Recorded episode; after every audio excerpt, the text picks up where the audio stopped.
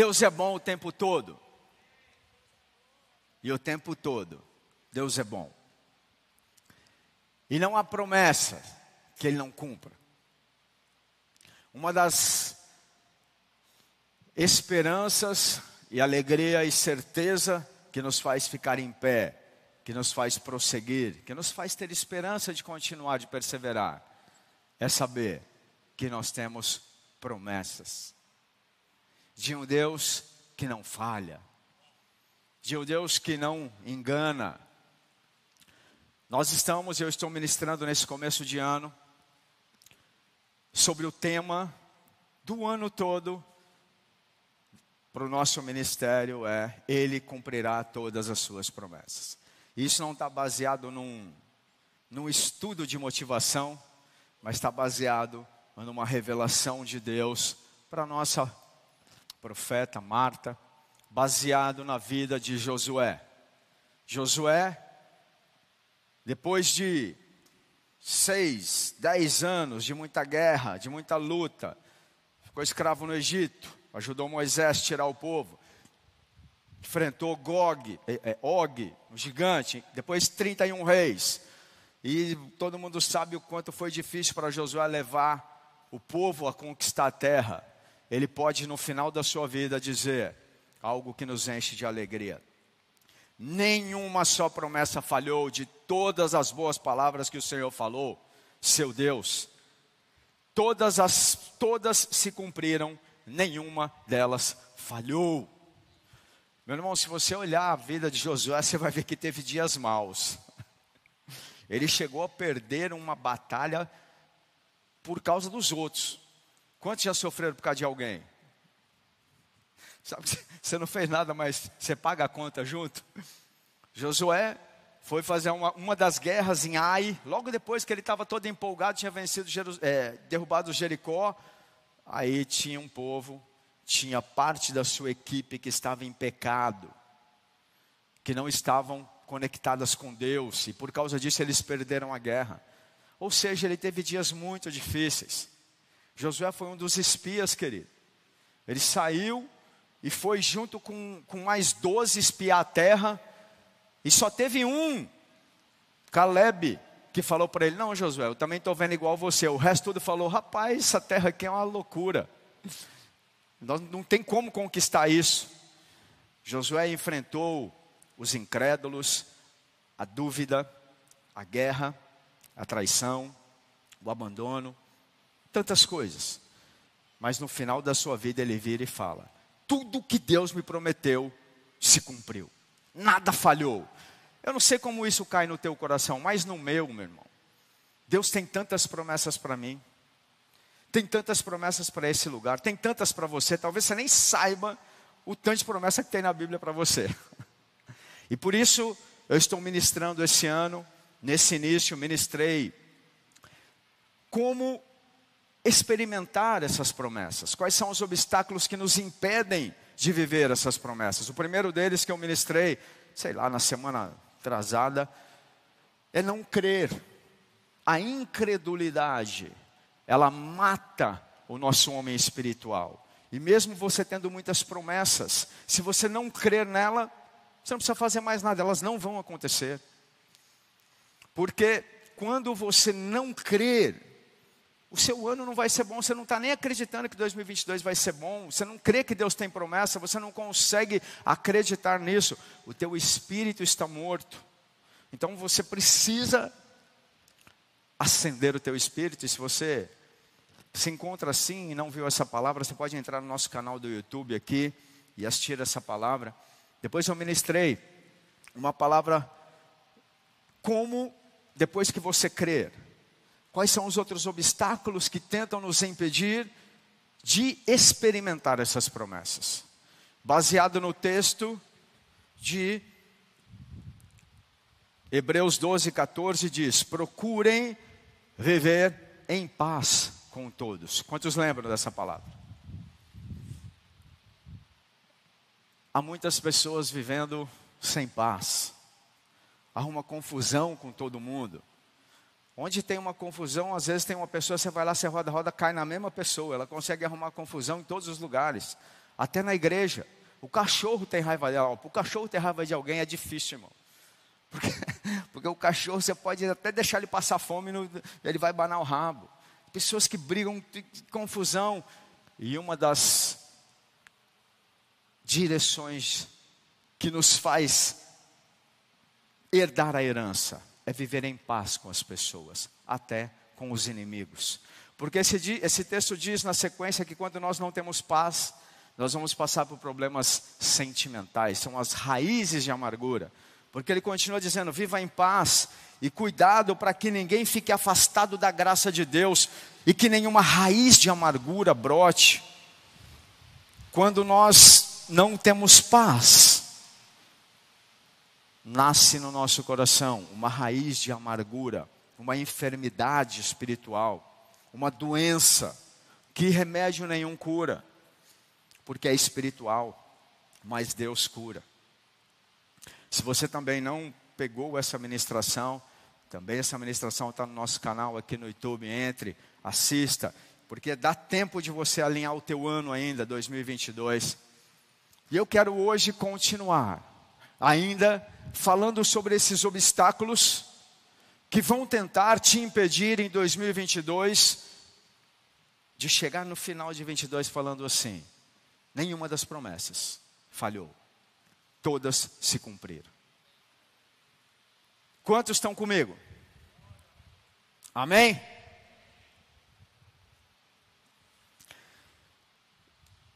Dando continuidade, eu quero ler Gênesis 1, 26, que expõe talvez uma das dos maiores obstáculos, porque é um engano. Deixa eu explicar o que é um engano, querido. Engano é algo terrível para mim, me assusta muito, porque o engano é algo que você não sabe que está fazendo.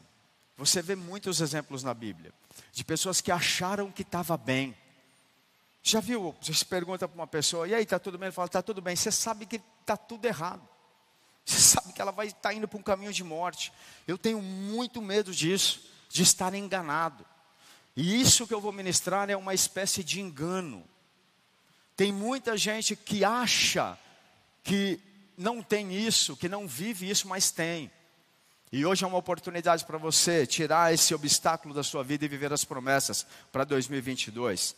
Gênesis 1, 26 diz assim: E Deus disse: façamos o homem, e aqui é o ser humano, a nossa imagem, conforme a nossa semelhança, tenha ele domínio sobre os peixes do mar, as aves do céu, os animais domésticos, sobre toda a terra e sobre todos os animais que rastejam pela terra.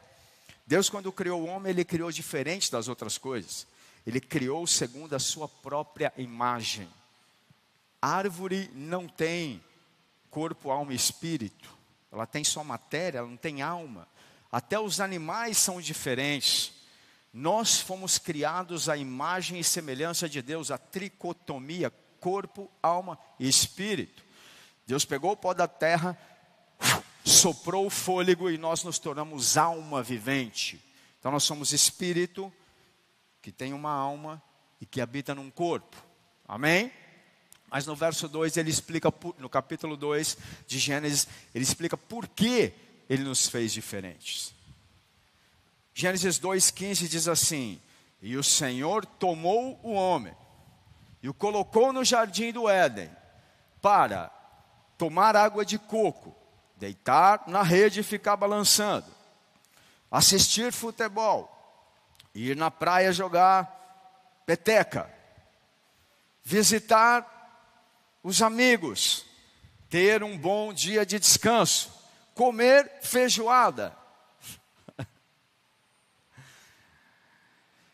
Qual o propósito que Deus criou o homem?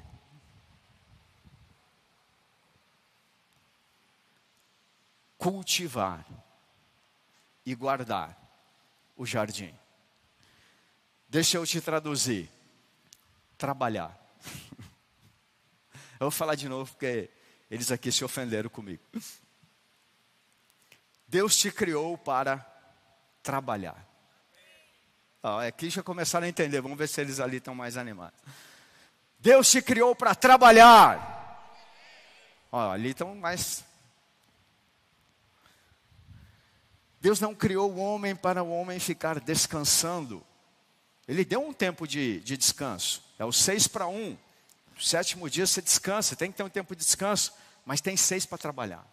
Tem seis para guardar o jardim, para cultivar o jardim. E isso é também chamado de responsabilidade. Deus criou o homem e deu uma responsabilidade, uma missão para ele cumprir. Ok? Quantos não sabiam disso? Fala para quem está do lado, rapaz, o pastor acabou de destruir o meu descanso. Trabalhar de Deus, querido. Ter responsabilidade com o lugar onde Deus te planta é bênção. Bastou Adão dar uma vaciladinha não guardar o jardim, que a serpente foi lá e acabou com a família dele. Bastou ele ir na praia do futuro um dia. Vacilou. A Eva estava querendo ir jantar com ele. Lá no pomar do nordeste do Éden. Tinha um lugar lá especial que a Eva gostava. Estou falando enquanto casais aqui, né? De ontem. Eva começou a dar as dicas para Adão. Adão, né? faz tempo que a, gente, que a gente não sai. Adão vacilou.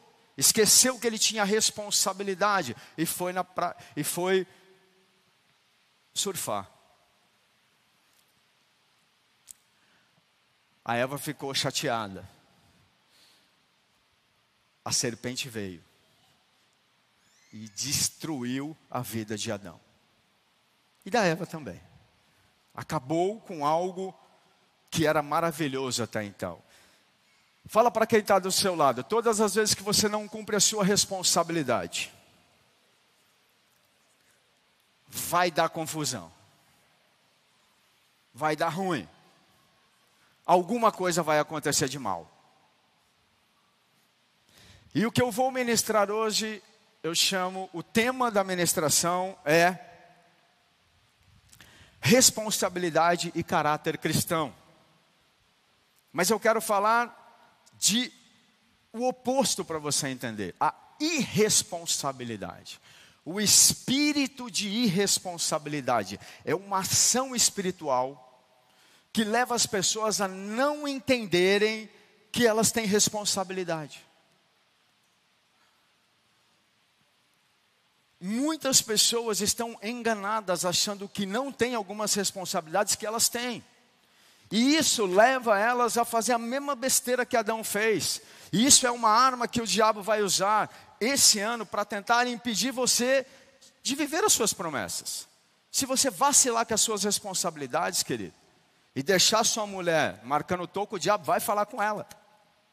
Se você não cumprir as suas responsabilidades de pai, a serpente vai chegar nos seus filhos. Se você não cumprir as suas responsabilidades financeiras, a tua conta vai explodir. Se você não cumprir as suas responsabilidades profissionais, provavelmente você vai ficar sem trabalho. E são coisas simples que já tem metade da igreja me olhando assustado. Cutuca o irmão fala: pode ficar tranquilo. O pastor nunca prega para quem está aqui. Foi igual a semana passada, ele pregou só para os que não estavam aqui. Então relaxa, irmão, relaxa, relaxa. Né? Não estou falando contigo, não.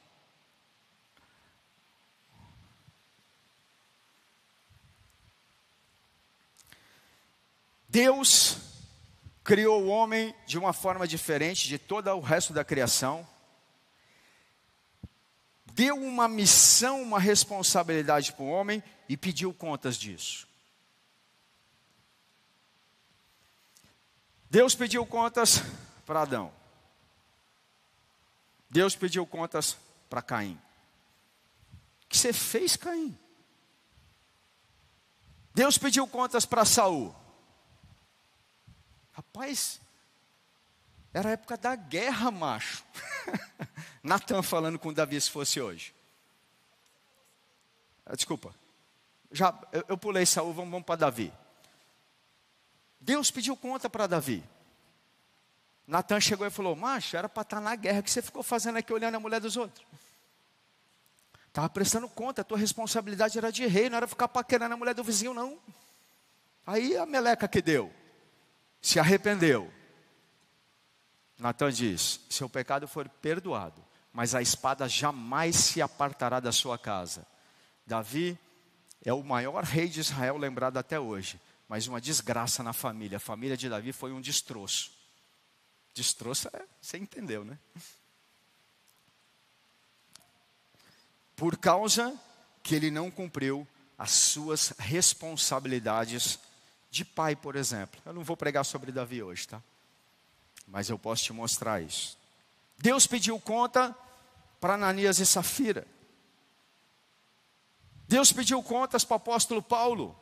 Paulo, por que, que você está me perseguindo, Paulo? Eu não te fiz para isso, não. Por que ele não pediria contas do que ele te deu e deu para mim? Isso é um grande engano. Esse espírito de irresponsabilidade nos leva a achar que Deus é irresponsável. Que Ele dá uma missão, a gente não faz nada, Ele fala: beleza, estamos junto. Na próxima a gente faz de novo. Todos nós vamos prestar conta das coisas que Deus nos deu. Algumas agora e outras no juízo final. Porque eu me alegro de ver uma família e fiz questão de honrar vocês. Porque eu tenho certeza que uma das primeiras perguntas que Deus vai fazer, isso não está na Bíblia, eu até tenho umas bases bíblicas para te dar, mas isso sou eu falando. Mas que Deus vai fazer quando eu chegar lá no céu, que Ele vai pedir conta é: cadê a tua família? Cadê tua mulher? Cadê teus filhos que eu te dei? Portanto, cutuca quem está do lado e fala, relaxa, cara, ele não está falando de você. Não fica tenso não, cara, calma. Vai dar certo. Tem 12 páginas, eu estou na primeira ainda, calma. Até as 11h15 a gente termina hoje. Não haverá juízo final para animais, para árvores, para pássaros, mas vai ter juízo final para mim e para você. Nós vamos prestar conta do que Deus nos deu. E imaginar que isso não existe é irresponsabilidade.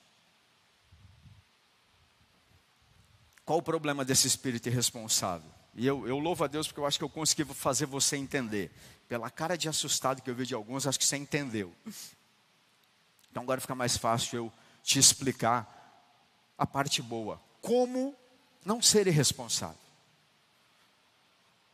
Qual a primeira característica dessas pessoas irresponsáveis que não estão aqui hoje, mas que são influenciadas por essa ação de irresponsabilidade? Como elas imaginam assim, ó? Ela não se sente responsável por nada, ela não sabe, está enganada.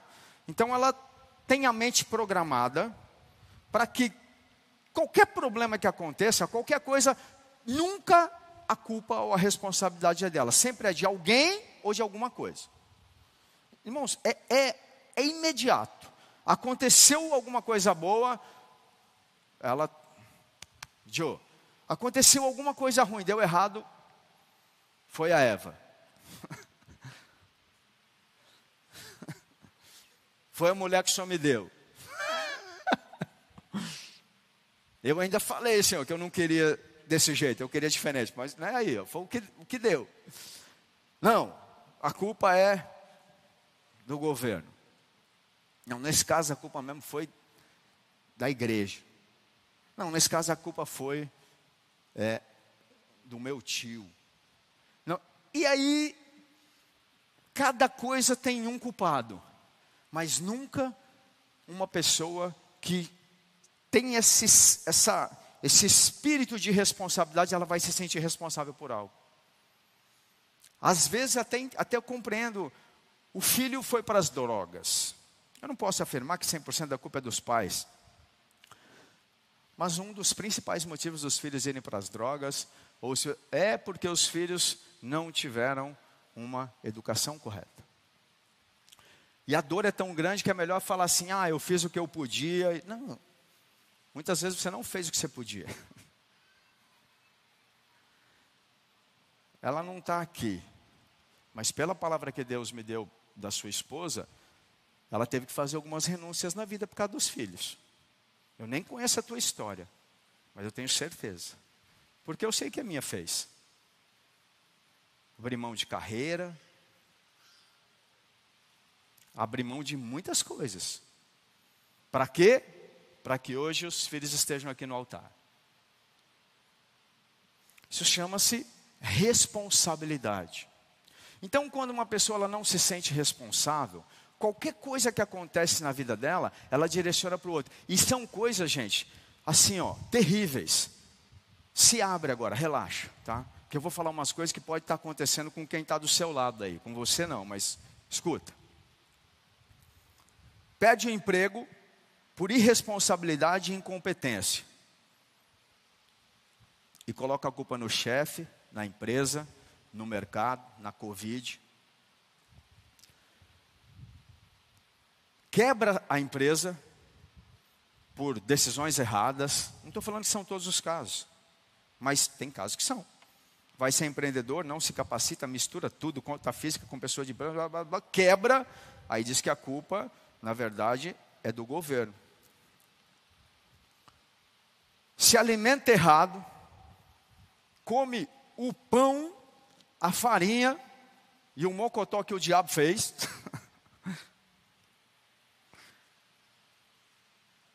e diz que a culpa do câncer é do diabo. Não, o diabo me fez engordar. Eu estou obeso porque o diabo é, Irmão, a comida não pula sozinha para dentro da tua boca, não tem para dentro da tua boca, não tem capeta que consiga jogar uma, uma picanha dentro da tua boca. É você que pegou e comeu.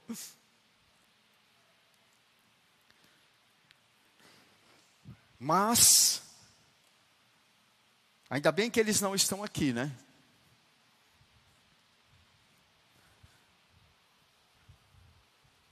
Fumou a vida inteira. E agora põe a culpa do câncer, não tem mais. Bebeu a vida inteira. Aí está perto da cirrose e põe a culpa em quem? No Zé Pilintra.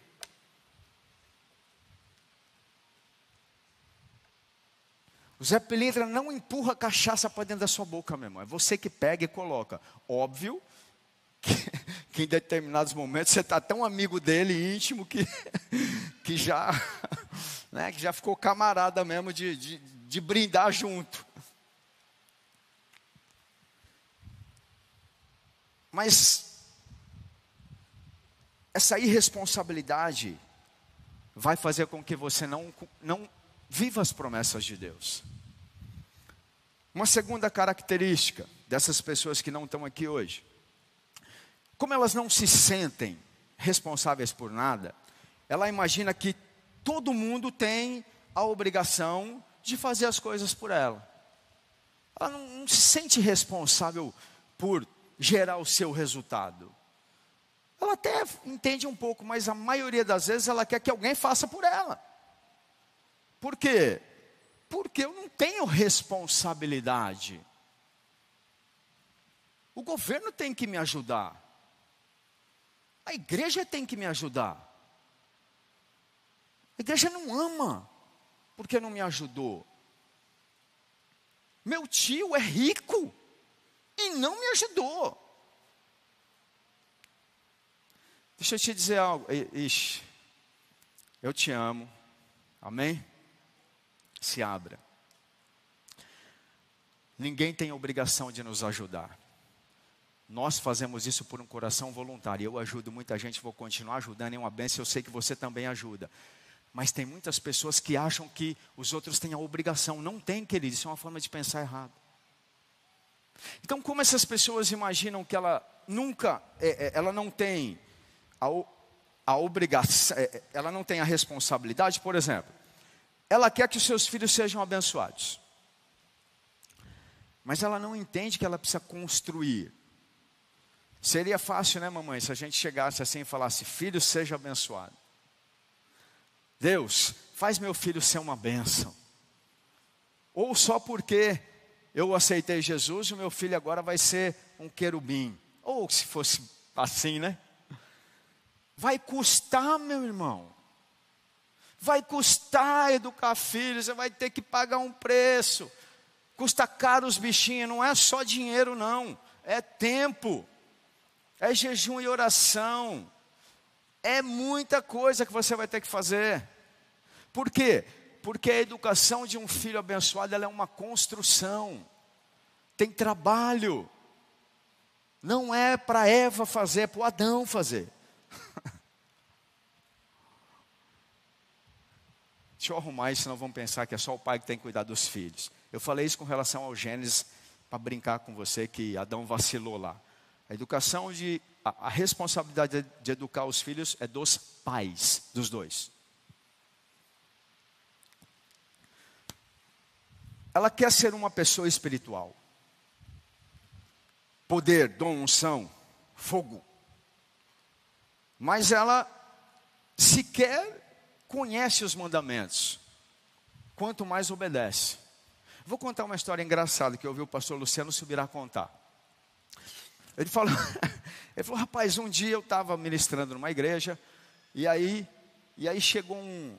Eu acabei o culto, e ele é conhecido como uma pessoa que conhece muito a Bíblia, ele tem muito fundamento. E aí chegou uma mulher no final do culto e falou assim: Pastor, o senhor olha por, ora por mim? Ele falou: Eu oro, filha, por quê? porque eu quero ter o mesmo conhecimento da Bíblia que você tem. Ele falou, filha, não dá. Sabe por que, que não dá? Porque eu fiquei metade dos meus domingos, enquanto meus amigos estavam jogando bola, estudando a Bíblia.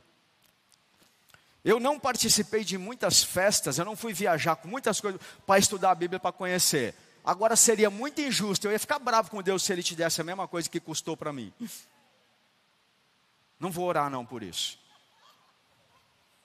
Aí depois disse que eu que sobrava. Eu falei, rapaz, que coisa.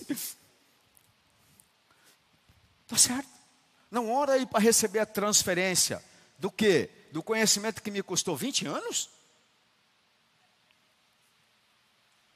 É o espírito da irresponsabilidade. Eu quero tudo por nada.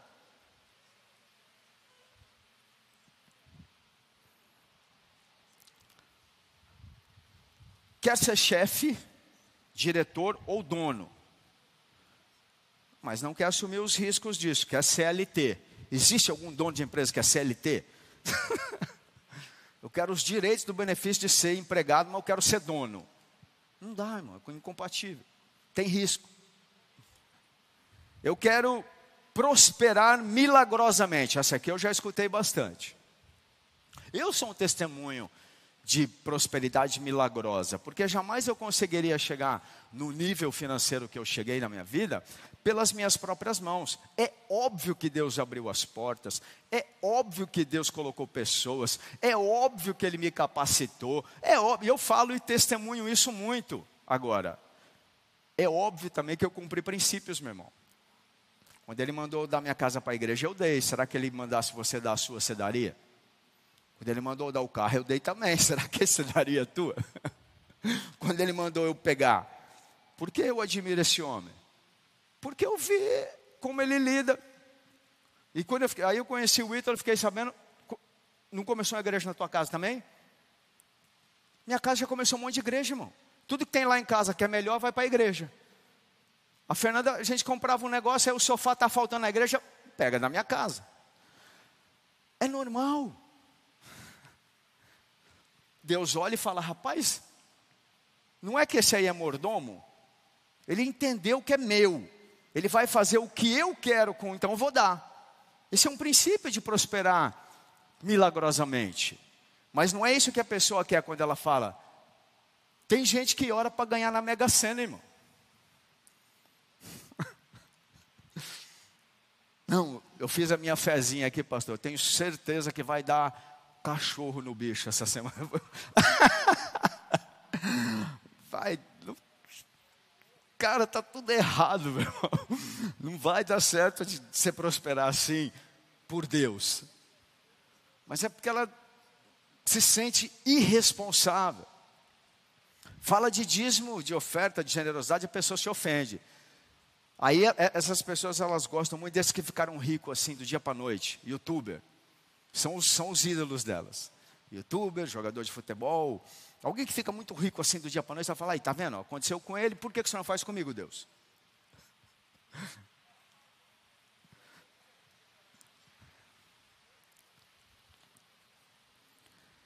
Eu estou terminando. Uma terceira característica dessas pessoas que não se sentem responsáveis por nada é que ela imagina que as suas ações não vão ter consequências. Lembra que eu falei no início que ele acha que assim, que o mundo é isso aí, e se eu fizer uma besteira aqui, Deus é bonzinho, vai me perdoar e não vai ter consequência. Então, um pai estupra uma filha, trai a esposa, abandona os filhos e acha que vai dar tudo certo. acha que não vai ter consequência. Está muito tenso. Eu vou contar uma história do que, que aconteceu, verídica. Um amigo meu que foi arrebatado me contou. A mulher é, foi traída aqui na terra. E aí, é, ela morreu, foi para o céu. Chegou lá no céu, um dia o anjo que fica na porta vendo as pessoas que vão entrar, né?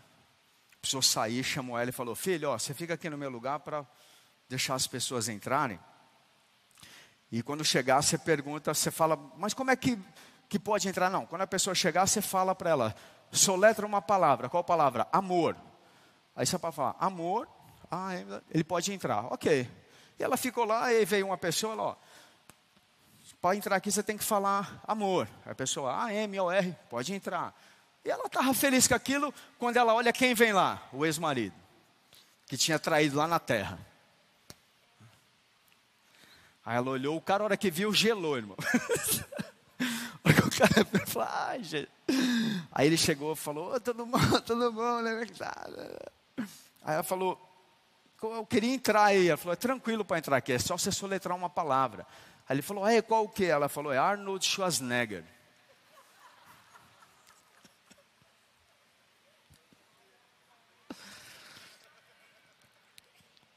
Volta para cá. Tudo o que você faz tem consequência. Se você trair a sua esposa aqui, provavelmente seu casamento vai acabar. E aí não adianta colocar a culpa porque é coisa de homem. Não. Isso é irresponsabilidade. Se você não cuidar dos seus filhos, eles vão para o inferno. E você vai sofrer muito. Se você não assumir as suas responsabilidades, não vai ter promessa para você este ano. E aí eu vou para a finalização agora. A grande verdade, queridos, é que a partir do momento que nós decidimos por Cristo, e é daí, inclusive, que vem o nome da igreja, dessa igreja. Romanos 6, 14 diz assim: Fomos sepultados com Ele na morte pelo batismo, para que, como Cristo foi ressuscitado dentre os mortos, pela glória do Pai, assim também nós andemos em novidade de vida.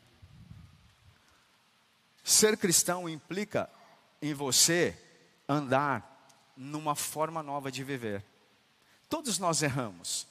Eu não falei que você é irresponsável porque você quer, mas a partir do momento que você leva Deus a sério e confessa Jesus, você precisa entrar numa nova forma de viver, com responsabilidade. Deus nos dá responsabilidade.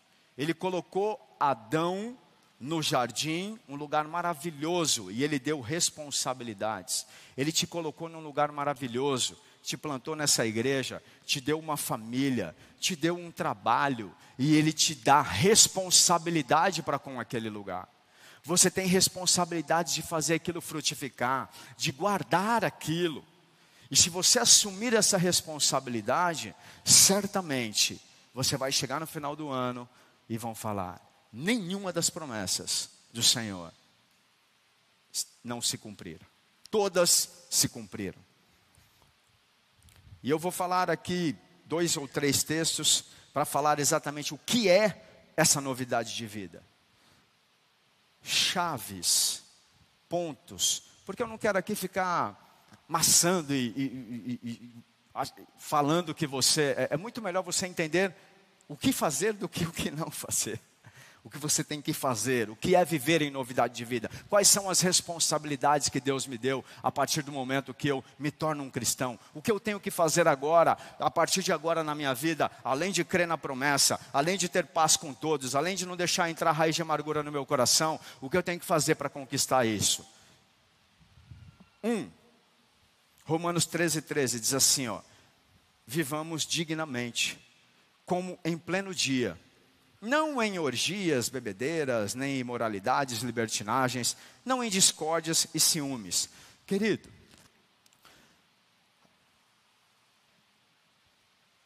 Deus precisa olhar para você, as, precisa, as, pessoas precisam olhar para você, você precisa parecer um cristão. A pastora Fernanda trouxe aqui ontem uma estatística terrível, profeta. Hoje, os, os divórcios aumentaram muito no país. E além deles terem aumentado muito, a quantidade de, de cristãos divorciados é a mesma de não cristãos. Ou seja, é igualzinho. Quando a Bíblia diz claro que o que Deus uniu, o homem não separa. Está errado. Não era para ser assim. É porque tem um espírito de responsabilidade. Precisa assumir a responsabilidade de parecer, de ser de ser é, sem máscaras. Tem pessoas que são agentes secretos, irmão. Ela é uma coisa dentro da igreja, outra coisa em casa, outra coisa no trabalho, outra coisa não sei onde. Dependendo de onde ela está, é de um jeito. Você precisa ser íntegro, transparente. As pessoas precisam olhar para você e ver que você é íntegro. E eu não estou falando que não tem erro. Se você andar comigo, você vai ver um monte de erro. Mas íntegro e não falso. E não envolvido com imoralidades, libertinagem. Tem gente dentro da igreja e com família escondida, como é que pode? Tem gente na igreja e com negócios todo atrapalhado, todo cheio de rolo, todo de enrolada. Não dá, querido. Não tem promessa de Deus para você. Essa é irresponsabilidade. Um outro texto, Efésios 4, de 1 a 3, diz: andar de modo digno da vocação, conforme o teu chamado. Diz assim, ó, por isso eu, Prisioneiro do Senhor, peço que vocês vivam de maneira digna da vocação e que foram chamados com toda humildade e mansidão, com longa amenidade, suportando uns aos outros em amor, fazendo tudo para perseverar. Lembra que eu falei de viver em paz com todos? Irmãos, tem, tem, tem cristão na, na, na igreja que, fi, que se torna inimigo por causa de 20 reais, cara. Tem família cristã que que não fala mais um com o outro por causa de herança. Tem, você tem que andar de acordo com a tua vocação, o teu chamado. Se você é um, um, um, pastor, um evangelista, um filho de Deus, você tem que parecer com isso. Existem responsabilidades, você tem que tomar cuidado, tem que ter uma reputação. Não é só da boca, não é só a carteirinha. Quantos estão entendendo? Quantos acham que não vão mais receber nenhuma promessa esse ano? Querido, eu tenho convicção que Deus tem promessas extraordinárias esse ano para mim e para você. E Ele é o Deus que ama e por isso Ele corrige. E, e, e sinceramente, eu não estou nem vendo isso aqui como correção. Eu estou vendo isso como uma orientação, como uma bênção. Como é bom começar o ano sabendo claramente para onde a gente tem que ir e não viver achando que vai dar certo uma coisa que não vai dar. Tem pessoas que sonham com uma coisa que ela não está fazendo aquilo e ela acha que vai acontecer. Por exemplo, tem pessoas que sonham que vai ter é, uma casa grande, um carro bonito, um não sei o que, um não sei o que lá, cinco filhos, e, e ela não vai ter nunca isso, por quê? Porque ela não está se preparando para isso. E não adianta ter uma ilusão que vai ter, não vai ter. Da mesma forma como eu estou te falando, chamando atenção aqui, como O Espírito Santo falando conosco: ei, tem promessas lindas esse ano. Tem algo fantástico, extraordinário. Tem gente se separando, mas tem gente com, com o casamento melhorando a cada dia. Tem gente com problema financeiro, mas tem gente prosperando. Por quê? Porque Deus independe de Covid, de situação financeira. E Ele tem planos, Ele tem promessas para mim e para você. Se a gente alinhar e não dar essa vacilada e não formos irresponsáveis com as nossas missões que Ele nos deu, certamente esse ano vai ser um ano extraordinário. Tenho convicção disso. E um último texto que ele diz aqui, 2 João 1,6 diz: E o amor é esse, que andemos segundo os mandamentos de Deus. Esse mandamento, como vocês ouviram desde o princípio, é que vocês vivam nesse amor. Existem algumas palavras, alguns comportamentos, algumas máximas, para os mais religiosos, alguns. É, fugiu até um nome aqui dogmas, oráculos. Perdão tem que fazer parte da nossa vida. Generosidade tem que fazer parte da nossa vida. Tem que ser natural. Nós temos essa responsabilidade. Você não pode ser mão de vaca, unha de fome. Tem que ser generoso. Você não pode não perdoar, você não tem essa opção. Nós precisamos ter esse comportamento, esse estilo de vida. Isso é viver em amor. Isso é ser verdadeiramente um cristão. Isso vai fazer com que as promessas se cumpram, querido. Josué ficava na porta da tenda de Moisés, na presença de Deus, até depois que Moisés saiu. Ele vivia na presença de Deus. Ele não era só da boca para fora, ele tinha responsabilidade. Ele era e ele parecia com. Ele vivia realmente na presença de Deus. E aqui vem a finalização, eu queria chamar o louvor.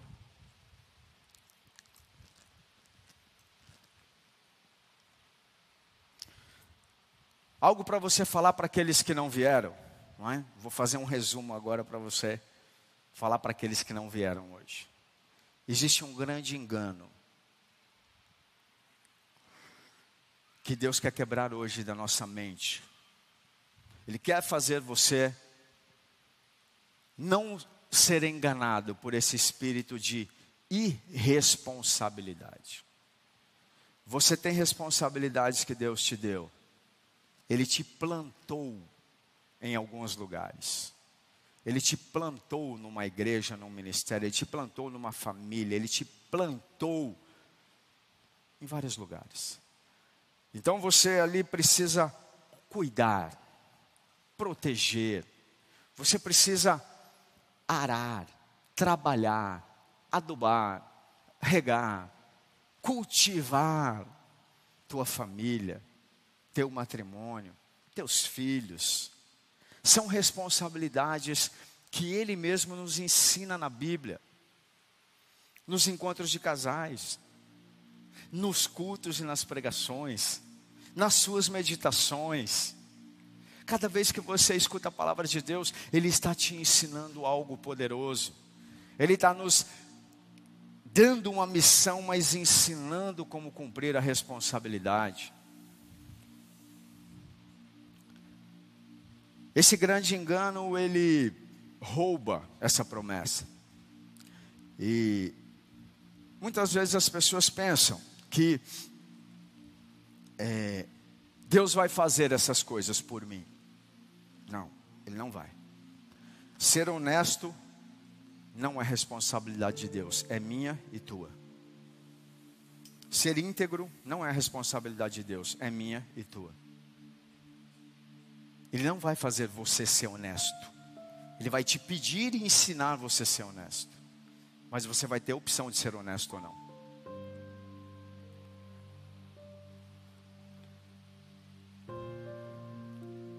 Feche seus olhos. Pai,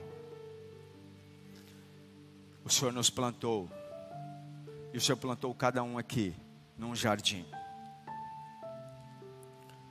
O Senhor nos deu bênçãos, privilégios, jardins do Éden. O Senhor nos deu uma saúde um corpo físico, uma alma, um espírito. Nos dá responsabilidade para cuidar da nossa alimentação, nos ajuda, nos ensina. Nos ensina a termos responsabilidade com o nosso condicionamento físico, fugir das coisas que destroem o nosso corpo. O Senhor nos deu uma família, nos habilita e nos ajuda a sermos responsáveis no nosso casamento, com os nossos filhos, com as nossas responsabilidades de prover e proteger a nossa família. Pai, o Senhor nos deu um imenso privilégio, que é implantar o Teu reino. Senhor nos deu um ministério. Nós estamos aqui hoje pregando a Tua palavra, anunciando as boas novas, fazendo algo maravilhoso. Nos ensina a andar de forma digna do nosso chamado. Como apóstolos, profetas, mestres, evangelistas e pastores. Pai, o Senhor nos deu um trabalho, o Senhor nos deu uma fonte de recurso e de receita. Nos habilita a, multiplicar. Para que as nossas finanças prosperem. Firma em nós os princípios financeiros de generosidade, de investimento no reino, da visão de mordomo Porque nós temos convicção de que nenhuma promessa ficará sem ser cumprida. Porque nós sabemos que o Senhor é um Deus fiel. Um Deus que promete e cumpre. E que nenhuma das suas promessas tem o objetivo de nos iludir, mas nos direcionar, nos impulsionar. Eu quero declarar agora em nome de Jesus. Que nesse lugar não há nenhuma condenação sobre a sua vida. Jesus já fez a parte dele. Ele conquistou na cruz do Calvário todo dom tudo o que precisávamos. Agora, eu declaro que o intercâmbio da cruz, o que ele conquistou há mais de dois mil anos, vem como herança sobre essa casa, sobre a sua vida, e ao mesmo tempo a habilitação, o revestimento de autoridade, a orientação, Espírito Santo de Deus Tu és o nosso auxiliador, ajudador, orientador. O Senhor é quem nos convence do pecado, da justiça e do juízo. O Senhor é quem nos leva a não sermos irresponsáveis. Por isso, agora, nós te pedimos: tenha liberdade, venha ministrar, fica em pé no seu lugar, pede para o Espírito Santo habitar, pede para o Espírito Santo ministrar com você. Pede para o Espírito Santo revelar